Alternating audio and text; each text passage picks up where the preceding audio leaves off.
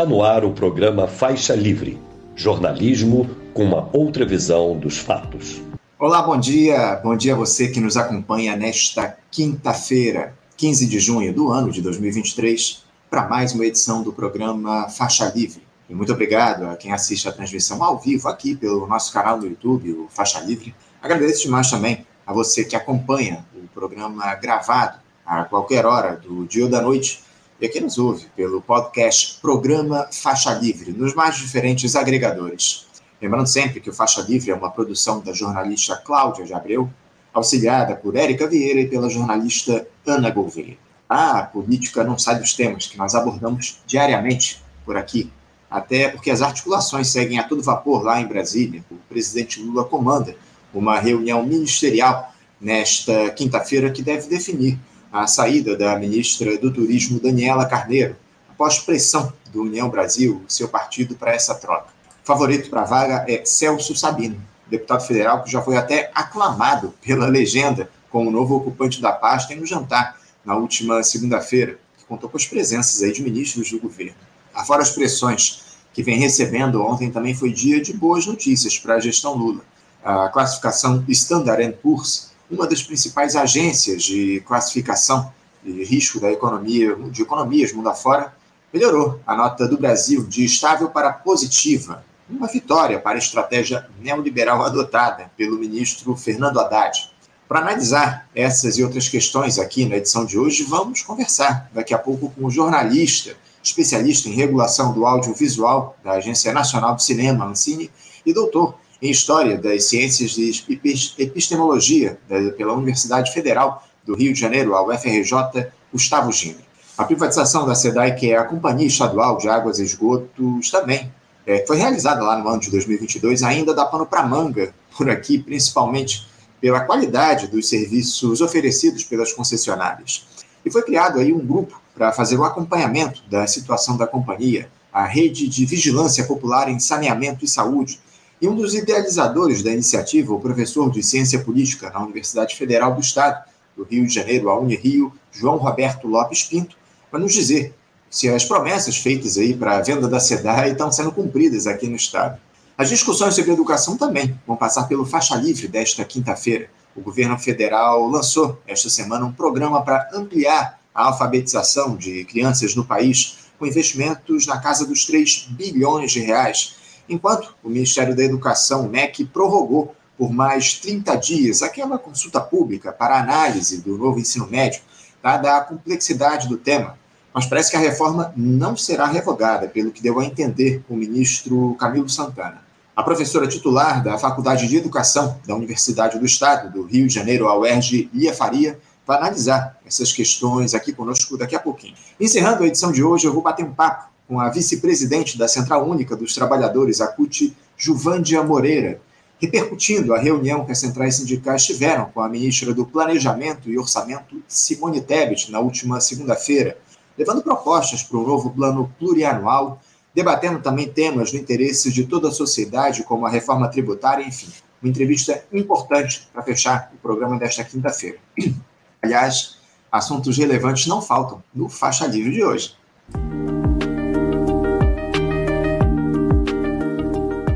E eu começo saudando com muita alegria, do outro lado da tela, o jornalista, especialista em regulação do audiovisual da Agência Nacional do Cinema, Ancine, e doutor em História das Ciências e Epistemologia pela Universidade Federal do Rio de Janeiro, a UFRJ, Gustavo Gindre.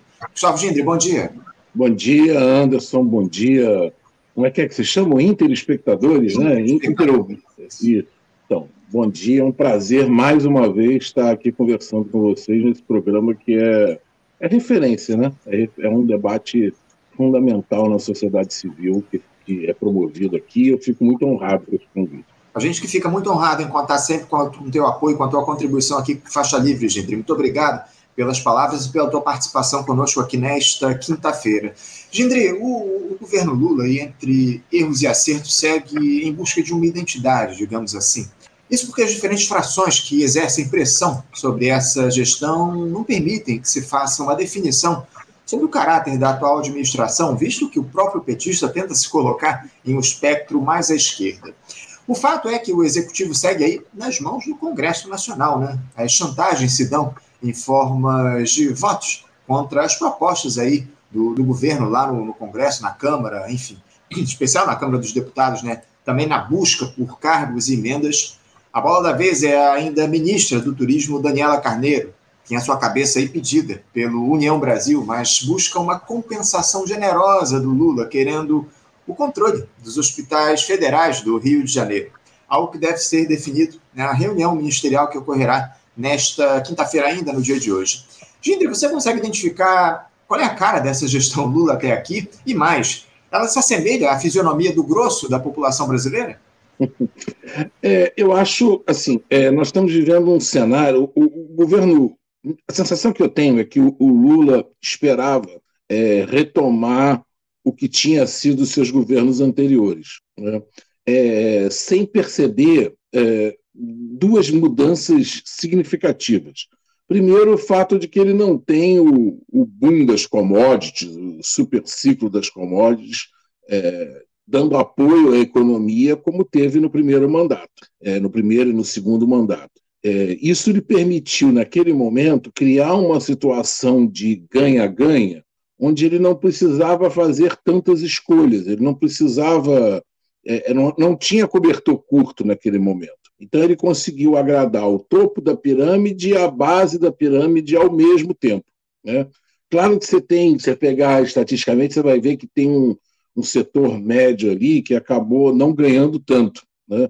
É, mas os, os dois extremos dessa, dessa pirâmide acabaram ganhando. Nesse cenário atual, não tem isso. Então, esse é um governo que vai ter que cortar na própria carne, em muitos momentos, e fazer escolhas. Né? É, e aí, as escolhas que estão sendo feitas com um ministro, por exemplo, na economia como o Haddad, acabam sendo escolhas que favorecem mais o andar de cima do que o andar de baixo. Né? Então, é um governo que já começa não cumprindo as suas expectativas, as expectativas que parte da população tinha em relação a, a, ao que ele vai fazer com a economia, por exemplo. A segunda questão é que eu acho que a gente vive um cenário é, ali 2013 para mim marca é, o fim do arranjo institucional chamado Nova República, né? aquele arranjo que, em que você tinha ali uma um cenário de um, um, digamos, um centrão, um, um setor é, é, grande do Congresso Nacional, que dava as cartas no Congresso, mas era capaz de estabelecer um, uma coalizão com o governo, onde ambos os interesses acabavam sendo atendidos em alguma medida. É, a gente viu isso em vários, no governo Fernando Henrique, no governo Lula, esse arranjo institucional ele fracassa em 2013, ele mostra o seu esgotamento a partir de então. E nós estamos vivendo um cenário que eu costumo é, é, lembrar do Gramsci. Né? O Gramsci diz que é, há um momento onde o, o antigo já morreu e o novo ainda não nasceu. E ele vai dizer que esse é o momento onde surgem os monstros, né? onde enfim, é um cenário que está aberto para as monstruosidades, para aquilo para o desmorfo, para o anômalo. É, o que nós estamos vendo agora no, no Congresso é a percepção do, de, do Centrão de que ele pode ir muito além do que ele tradicionalmente fazia. Né? Ainda por cima, acostumado pelo que ele viu no governo Bolsonaro, que era um governo que meio que abriu mão de qualquer expectativa de governar, né?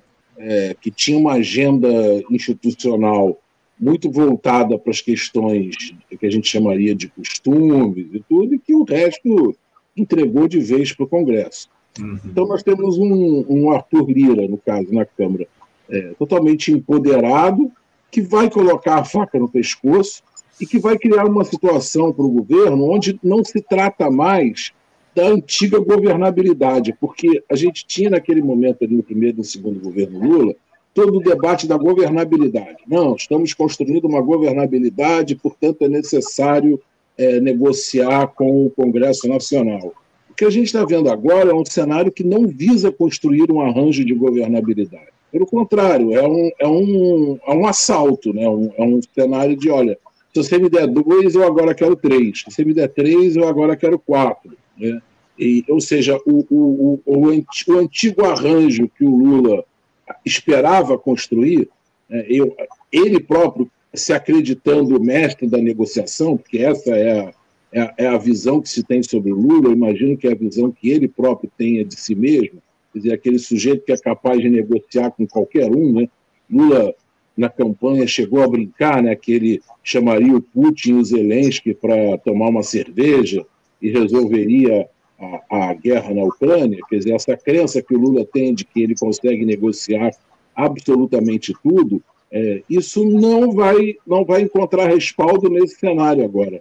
Ele não está mais lidando com o arranjo institucional da nova República, onde todo mundo ali tinha exatamente a ideia de construir um, um, um arranjo de governabilidade que conseguisse agradar gregos e troianos. Uhum. Não é o que o Arthur Lira está pretendendo nesse momento. Então o Lula está numa situação complicada, porque se, ele vai ceder dois e, vai, e aí daqui a pouco vão pedir três e vão pedir quatro, em um cenário que vai criar uma instabilidade é, para o governo cada vez maior. Sem dúvida. Sem dúvida, não. É uma preocupação enorme, justamente nesse. Agora, Nesse sentido, o, Gindri, essas dificuldades aí que o governo Lula vem tendo agora com o Congresso, você acha que isso deve se tornar o um novo normal da política nacional a partir de agora? O, o, bolsonarismo ele vai deixar marcas aí também na própria institucionalidade. Aliás, não o bolsonarismo, porque você diz que esse processo já vem se desenvolvendo desde de 2013. Mas, de toda, toda forma, você considera que esse processo de um parlamento cada vez mais fisiológico ele é passageiro ou isso deve ser o, o novo normal da política do nosso país? Então, é, me parece ser o novo normal. Agora, é, isso é um cenário que vai se tornar insustentável em algum momento. Você está tendo um, um, cenário onde o, o, Congresso e essas forças dentro do Congresso partiram para um assalto em relação ao governo. Né? É, basta um caso que eu acho paradigmático é agora o, o, o rearranjo dos ministérios. Né? Quer dizer, tradicionalmente, o que, que faz o Congresso? ele analisa se aquela mudança que está sendo proposta é legal ou não, né? se ela é se ela fere a legislação, se ela é constitucional ou não, mas não cabe ao Congresso decidir se órgão tal vai ficar no Ministério X ou no Ministério Y. Isso nunca foi feito, isso não, não é o, o, o comportamento, até porque o parlamentar não foi eleito para isso, essa é uma função do Poder Executivo. E não, não houve nenhum pudor do Congresso em extrapolar as suas, as, as suas, os seus poderes e avançar e dizer: não, não, o executivo tem que ser desenhado dessa e dessa forma. Isso demonstra que, enfim, que não, que não há limites hoje, pelo menos na, na agenda do, do Congresso, da Câmara especialmente, né? É, não há limites para esse avanço em relação ao executivo. Isso vai tornar o executivo cada vez mais refém do, do da Câmara, é, num cenário que eu acho que em algum momento vai ca acabar causando uma crise institucional mesmo. Né? Se, se a, não, não se põe um freio nesse processo, isso pode acabar complicando efetivamente o andamento do governo. Agora, mais uma vez, é, o que nós estamos vendo é a falência de um modelo. Né? com um governo que é incapaz de propor à sociedade um novo modelo. Um governo que acreditou que aquele modelo anterior de governabilidade, de, de vamos conversar, é, ainda seria capaz de sobreviver e a, ele, ele, ter, ele retomaria sua existência com a volta do Lula. Era como se, bom, houve um interregno agora e, e volta aquele modelo anterior. E o governo está descobrindo de maneira muito dura é, que aquele modelo fracassou, não existe mais, não é possível, independente da opinião que se tenha sobre aquele modelo, é, da minha parte, eu já acho que era um modelo extremamente nefasto, é, mas aquele modelo fracassou, não existe mais. Uhum. E o governo não tem um outro modelo para propor né, para a sociedade, para fazer, para abrir esse debate de um novo arranjo institucional. Então, o governo vai ter que conviver cada vez mais com a faca no pescoço. É, eu tenho dito aqui, estamos aí rumo a um cenário de anomia institucional a partir dessa conformação que está colocada aí com um Congresso cada vez mais empoderado.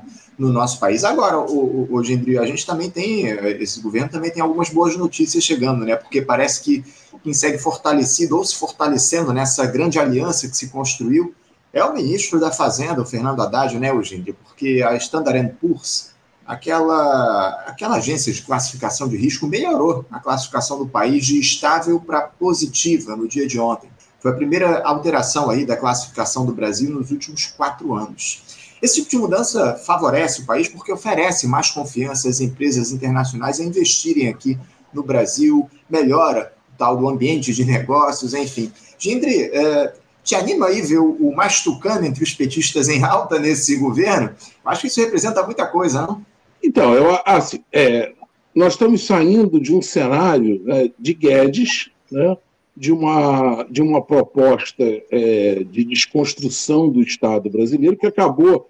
Talvez a, a, nossa sorte tenha sido o fato de que essa agenda pouco andou no governo Bolsonaro, né, mas é, era uma agenda muito concreta ali do, do, do Paulo Guedes de destruição do Estado, né, de uma gestão extremamente liberal da economia, é, para um governo que tenta ter, digamos, eu diria que a agenda do Haddad é uma agenda social-liberal. Né? É, que ele é uma agenda que mantém o seu núcleo liberal, na, na, na essência ela continua sendo liberal, mas ela tem, digamos, é, preocupações em construir um mercado interno, em, em ampliar a base de consumo, enfim. É, eu acho que isso está muito distante do que deveria ser um programa de um governo de esquerda. Mas comparado com o cenário anterior, isso oferece, é, digamos, uma melhoria da, da, da situação, melhora da situação, e uma possibilidade de aumento da base de consumo. Eu acho que a, a Standard Poor's está olhando um pouco para isso, para essa estabilidade, para esse alargamento da base de consumo, para, digamos, uma, uma volta mo bastante moderada da classe C aí a, a, a possibilidade de, de consumir, é, de uma essa, esses programas de, de transferência de renda que visam é, é, até eu diria que até exagerado dizer que é, eliminando a pobreza não está tá eliminando a pobreza porque o conceito de pobreza está equivocado, né? Então você tira o sujeito da miséria completa e você acaba é, é, considerando que você está atingindo a pobreza. Mas, enfim, você tem um cenário de melhora, melhora institucional é, na economia, mas é um cenário que mantém as bases é, liberais dos governos anteriores. Na verdade, o, o, o arranjo da economia, que foi. Eu, eu costumo dizer que nós temos é, dois governos que são paradigmáticos na República Brasileira. Né? é, o governo Getúlio Vargas, que propõe um, um, um novo arranjo, uma, um nacional desenvolvimentismo, uma participação do Estado na, na, na economia e tudo, e o governo Collor, que é o governo de desmonte desse modelo anterior. Embora o governo Collor tenha sido um, acabou sendo um governo breve, um governo que não, não durou nem os, os quatro anos é, regulamentares, mas ele instituiu uma nova agenda.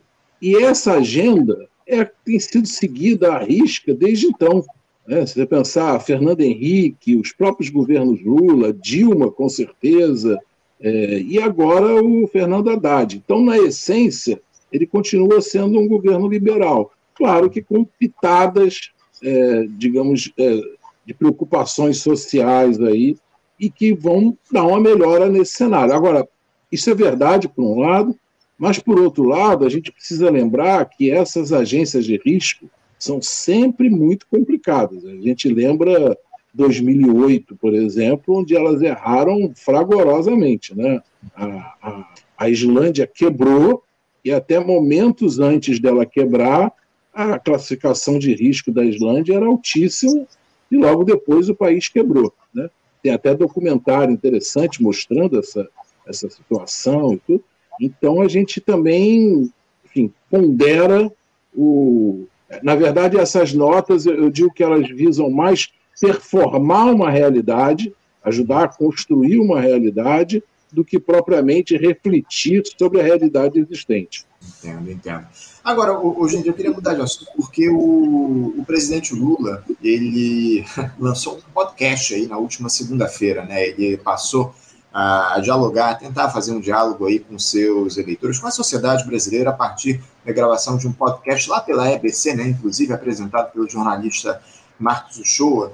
E eu queria que você falasse aí a respeito da efetividade dessa nova forma de comunicação que o Lula encontrou, né? enfim, houve críticas aí por conta de uma baixíssima audiência que ele teve aí no primeiro episódio, né, dessa, desse podcast que ele gravou. Eu queria que você falasse, que é um especialista em comunicação, comentasse aí a respeito da efetividade desse podcast, se o, o presidente, é, se é uma boa iniciativa efetivamente e se o presidente vai conseguir atingir a população brasileira a partir disso. Eu tenho dito aqui no programa, hoje, eu não sei o que, é que você pensa a respeito disso, que está faltando o governo Lula se utilizar de ferramentas que o próprio executivo, que o próprio cargo dele oferece, que é a convocação de rede nacional de rádio e TV para falar com a população brasileira, enfim. Eu queria que você falasse um pouco a respeito dessa questão da comunicação do governo Lula e também, especialmente, desse podcast que foi lançado aí com, baixíssima audiência na última segunda-feira. Vai vingar esse podcast hoje, Não, então, é, primeiro, é, eu lamento que ele tenha sido feito pela EBC, porque é, isso acentua uma confusão institucional que existe de fazer com que a EBC seja ao mesmo tente ser, o que eu acho que é impossível, ao mesmo tempo uma mídia pública,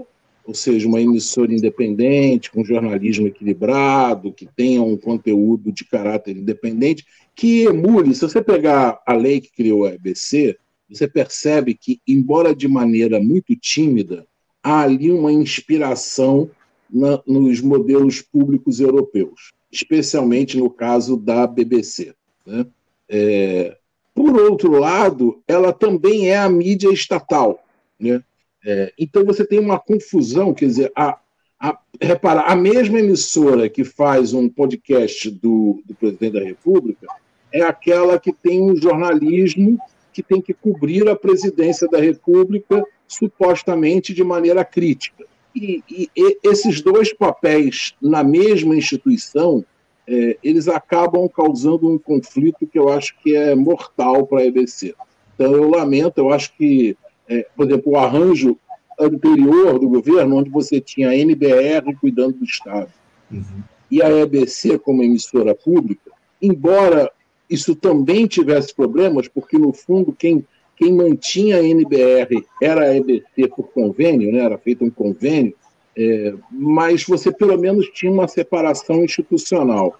É, agora nem mais isso tem. O, o, Bolsonaro extinguiu a NBR e o governo Lula não, não, não parece disposto a retomá-lo, e aí você tem uma confusão institucional que eu acho que fere de morte o papel público da, da EBC. Então eu lamento muito, assim como foi com a Janja, né, aquele, aquele aquela entrevista anterior que ela organizou e tudo, é, e que agora seja também é, montado pelo, pelo, pela EBC, eu lamento. Em relação ao, ao, ao sucesso da mídia, é, eu acho que aí tem uma, uma diferença grande. Dizer, o, o, governo Lula se coloca como um, um desestímulo à organização da sociedade civil. É como se o, o, o Lula sempre foi isso, é, sinalizando o seguinte: vocês não precisam se organizar, vocês não precisam se mobilizar, porque eu estou aqui para dar conta da agenda de vocês. Né? Ele funciona como uma, uma figura de mediador que diz: ó, tranquilo, porque eu agora estou aqui e eu represento a agenda de vocês, e acaba desestimulando a organização da sociedade civil nessa forma paternalista dele de lidar. É, isso é diferente do governo Bolsonaro. O governo Bolsonaro era um governo de constante mobilização. Ele, ele manteve a sua base num estado de histeria permanente ao longo dos quatro anos. Então, o, o, quando ele falava com a sociedade, aquelas lives dele, tudo, elas tinham um, um, uma tendência a serem muito maiores, porque você tinha uma base mobilizada. Né? É, quer gostemos ou não, é horrível dizer isso, o governo Bolsonaro mobilizou muito mais as suas bases do que os, os governos do PT. Né? É, Então, esse estado de, de histeria permanente que ele manteve acabava repercutindo e dando audiência para as lives.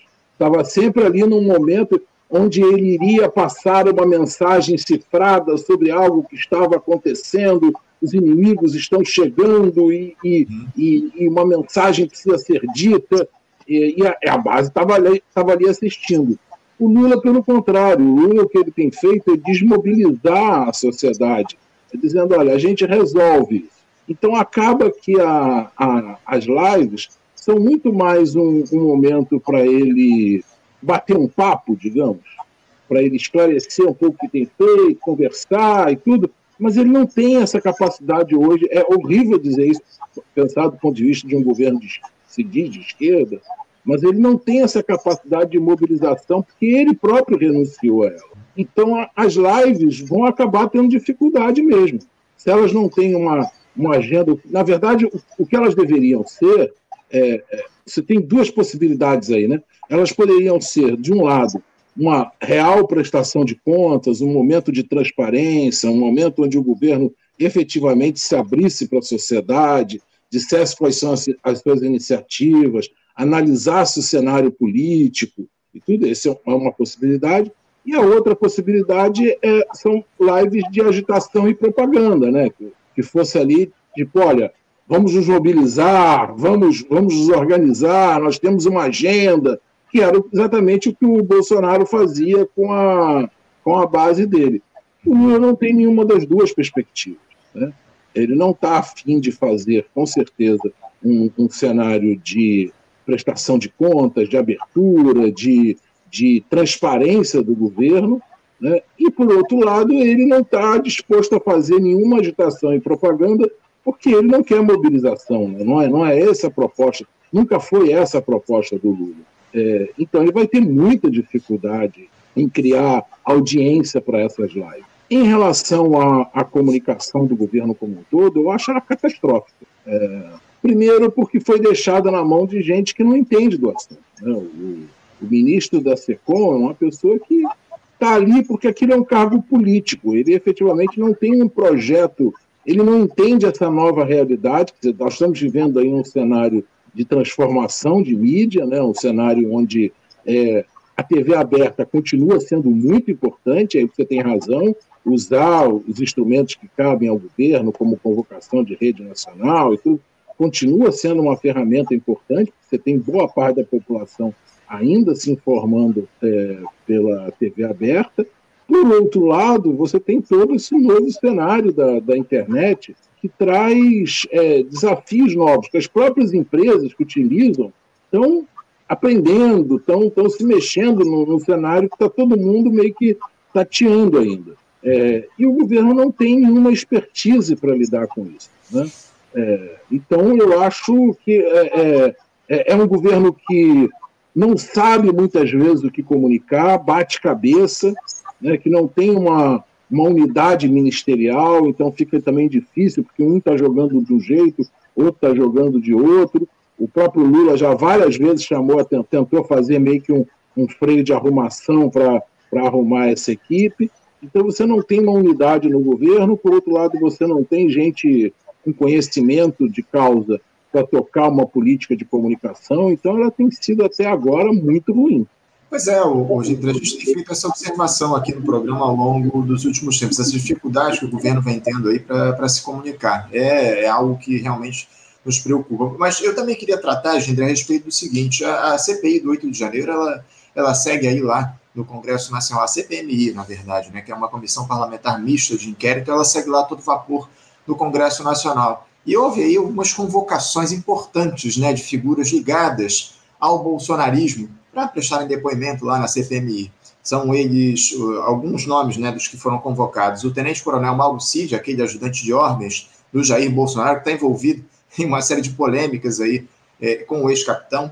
Também os ex-ministros Anderson Torres, da Justiça, o próprio Braga Neto e o Augusto Heleno.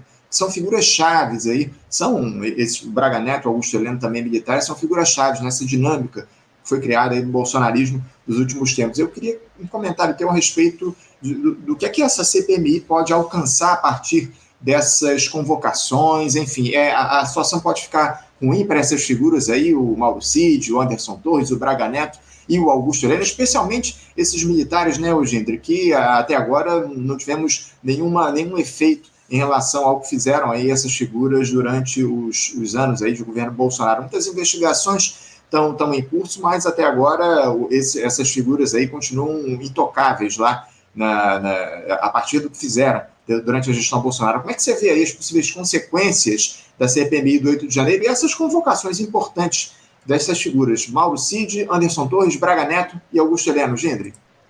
É, então, o que a gente teve de avanço até agora em relação ao, ao enfrentamento do, do, do cenário é, criado no dia 8 vem do judiciário. Uhum.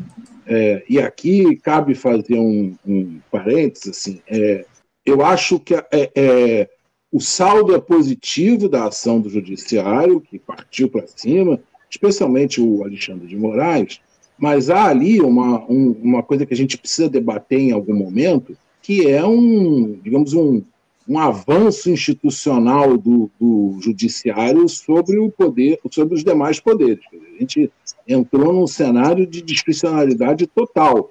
Né?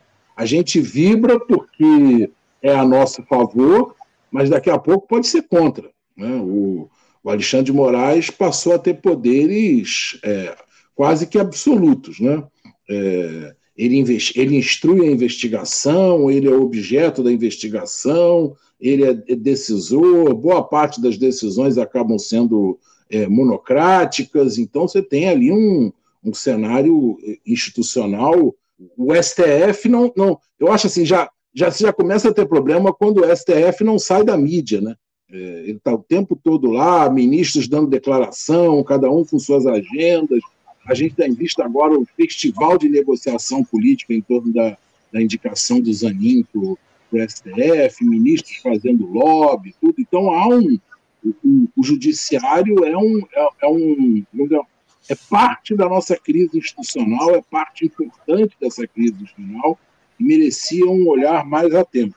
Mas no contexto atual, nesse cenário muito específico, é, ele tem esse, digamos, por vias tortas, quer dizer, por, por estar, no meu entendimento, extrapolando muito as suas funções, nesse cenário agora, isso acabou sendo positivo porque criou um, a, a capacidade de avançar, de partir para cima, porque se não fosse o, o, o judiciário, acho que dificilmente a própria, a própria ação do governo Lula em relação ao, ao, ao 8 de janeiro é, demonstra que havia ali é, pouco interesse em partir para cima, em avançar. Quer dizer, a própria, o próprio comportamento do GSI, é, a gente sabe agora que, inclusive, escondendo provas e tudo, mostra que não havia grande interesse de partir para cima. Foi o judiciário que abriu a, esse cenário e efetivamente é, é, criou esse, esse contexto de apuração onde o Congresso chega atrasado. Né? É, qual é o problema que eu acho é, dessa CPMI? É, é, ela conseguir dar concretude a esse debate, porque é, ela tende a ser, em grande parte, um espaço de choque entre o setor é, contrário ao bolsonarismo e o, os bolsonaristas. Né? E, e, ela pode acabar virando apenas um palco midiático. Esse é o meu receio. Né? Você chamar pessoas relevantes, como você, você demonstrou, pessoas que têm, é, que são, é, digamos, estão no centro dessa da crise que o governo Bolsonaro promoveu, mas aquilo acabar sendo um espetáculo de mídia com a tropa bolsonarista defendendo, ofendendo todo mundo, a esquerda tentando pressionar um pouco ali, e aquilo acabar tendo pouca ação concreta. Então, eu diria assim: eu deposito mais as minhas esperanças hoje no, no, no judiciário do que propriamente nessa CPMI.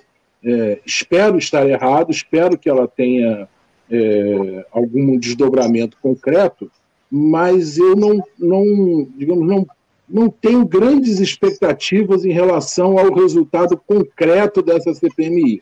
Né? É, mas vamos ver, de qualquer maneira, ela trará essas, essas figuras centrais. ela terá, digamos, se, se houver um saldo positivo, pelo menos será o de jogar luz sobre algumas coisas, né?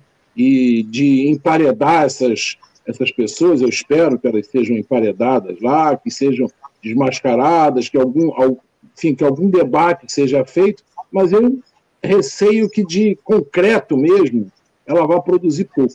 É, a, a, como a própria CPI da pandemia, né, Eugênio? Eu, eu considero aí que, que a CPI da pandemia produziu pouquíssimos resultados efetivos do que foi colocado. Infelizmente, é, essa, essa tua análise, ao que, ao que parece, ela deve se concretizar aí uh, com, com, o decorrer dos dias aí dessa CPMI. Vamos ver, parece que vai ser mais uma, um espaço de palanque mesmo para esses deputados e senadores que estão participando dessa comissão. Gindre, é, esse mês é, o, a gente completa uma década de algo aí que mudou a história política do Brasil.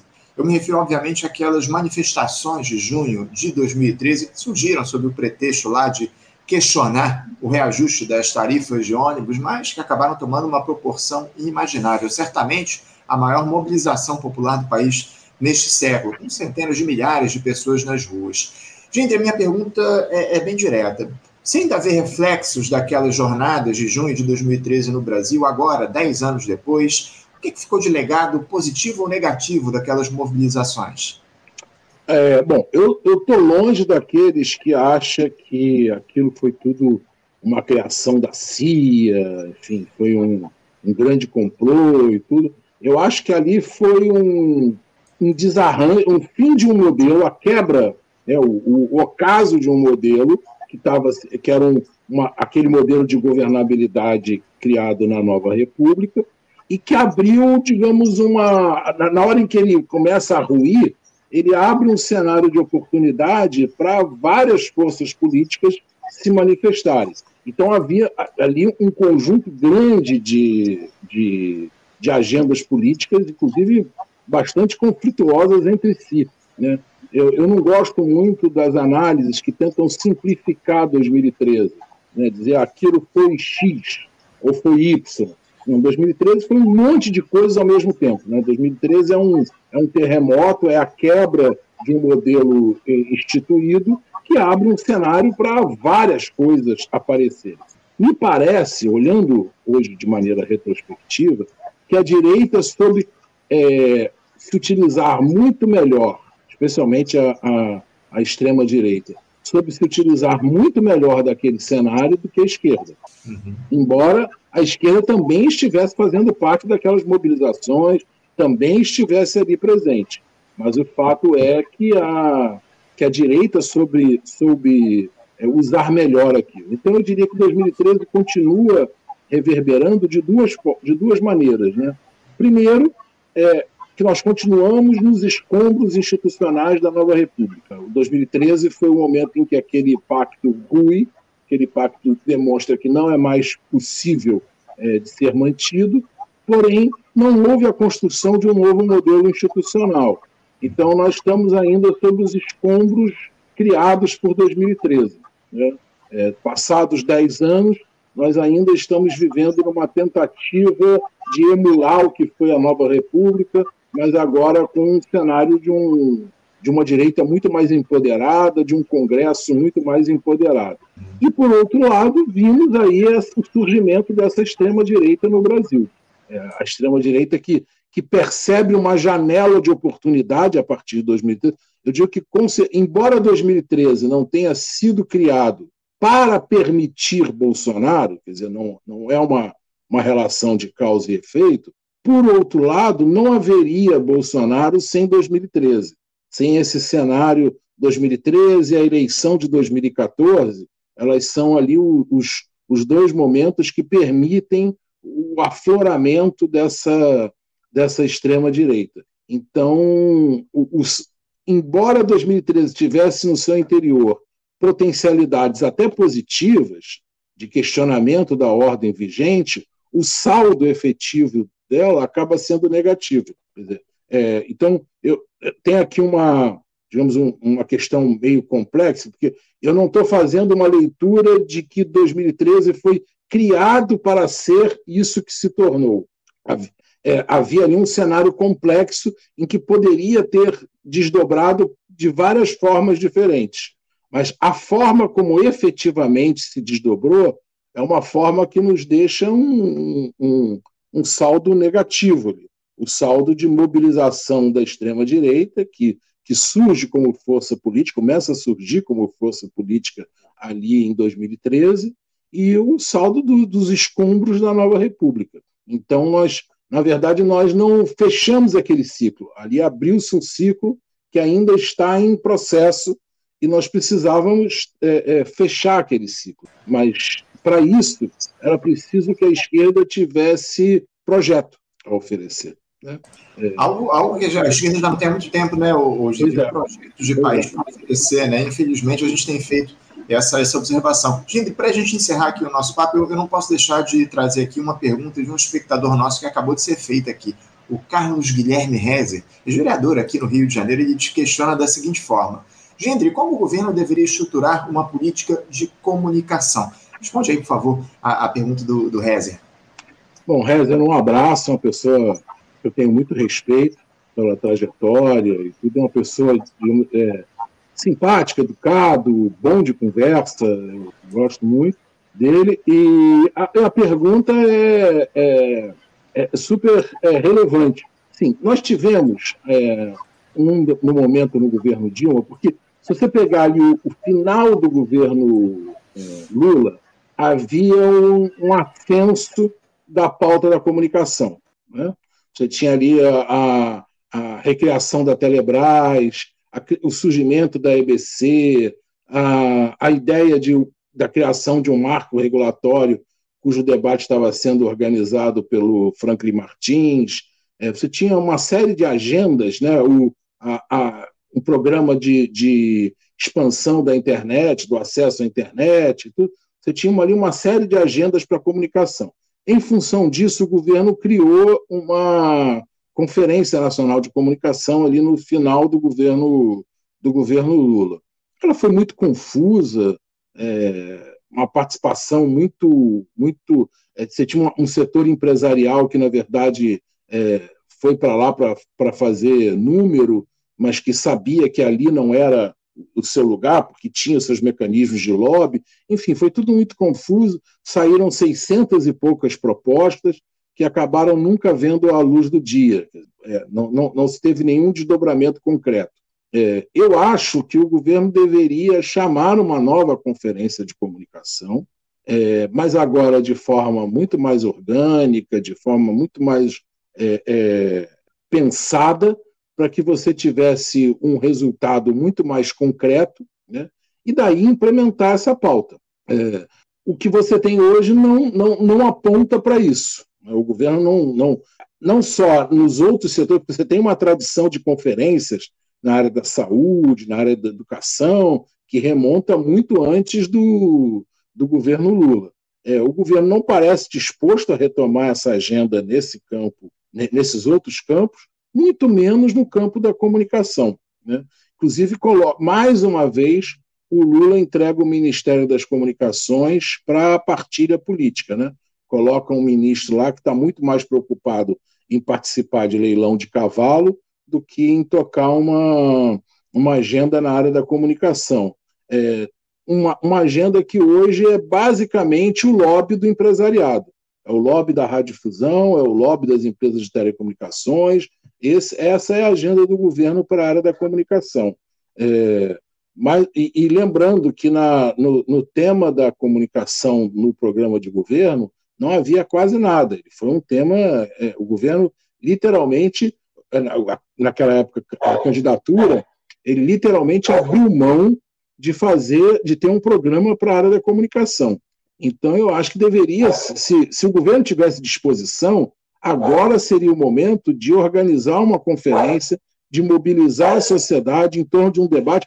O governo viu agora, por exemplo, é, como foi difícil pautar o tema da, da, da regulação das redes sociais no Congresso, como ele apanhou como boi ladrão de ser censurado e tudo, como isso ficou no imaginário é, popular. Outro dia eu estava passando na rua, tinham duas pessoas conversando e o sujeito reclamando de como o governo tentou censurar as redes sociais e tudo. Quer dizer, essa foi a imagem que, que, que conseguiu se passar para a sociedade da iniciativa do governo. Então, ali ele já teve uma, uma, uma ideia de como esse tema está blindado pelo empresariado e pelo Congresso Nacional.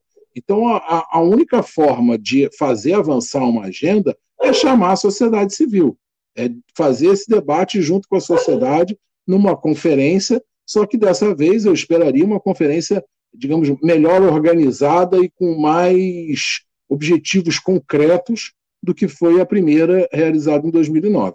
Tá certo. Guilherme, Carlos Guilherme Rezes, obrigado aí pela pergunta e, acima de tudo, gente, muito obrigado pela tua participação conosco aqui nesta quinta-feira, abrindo as entrevistas aqui no Faixa Livre. É sempre uma alegria te receber no nosso programa. Muito obrigado mais uma vez. Eu te desejo um ótimo dia de trabalho e deixo um abraço forte. Obrigado. Grande abraço a todos e, mais uma vez, obrigado por esse espaço aqui, que é uma referência para o debate na sociedade. Obrigado, Gendre. Um abraço para você. Até a próxima.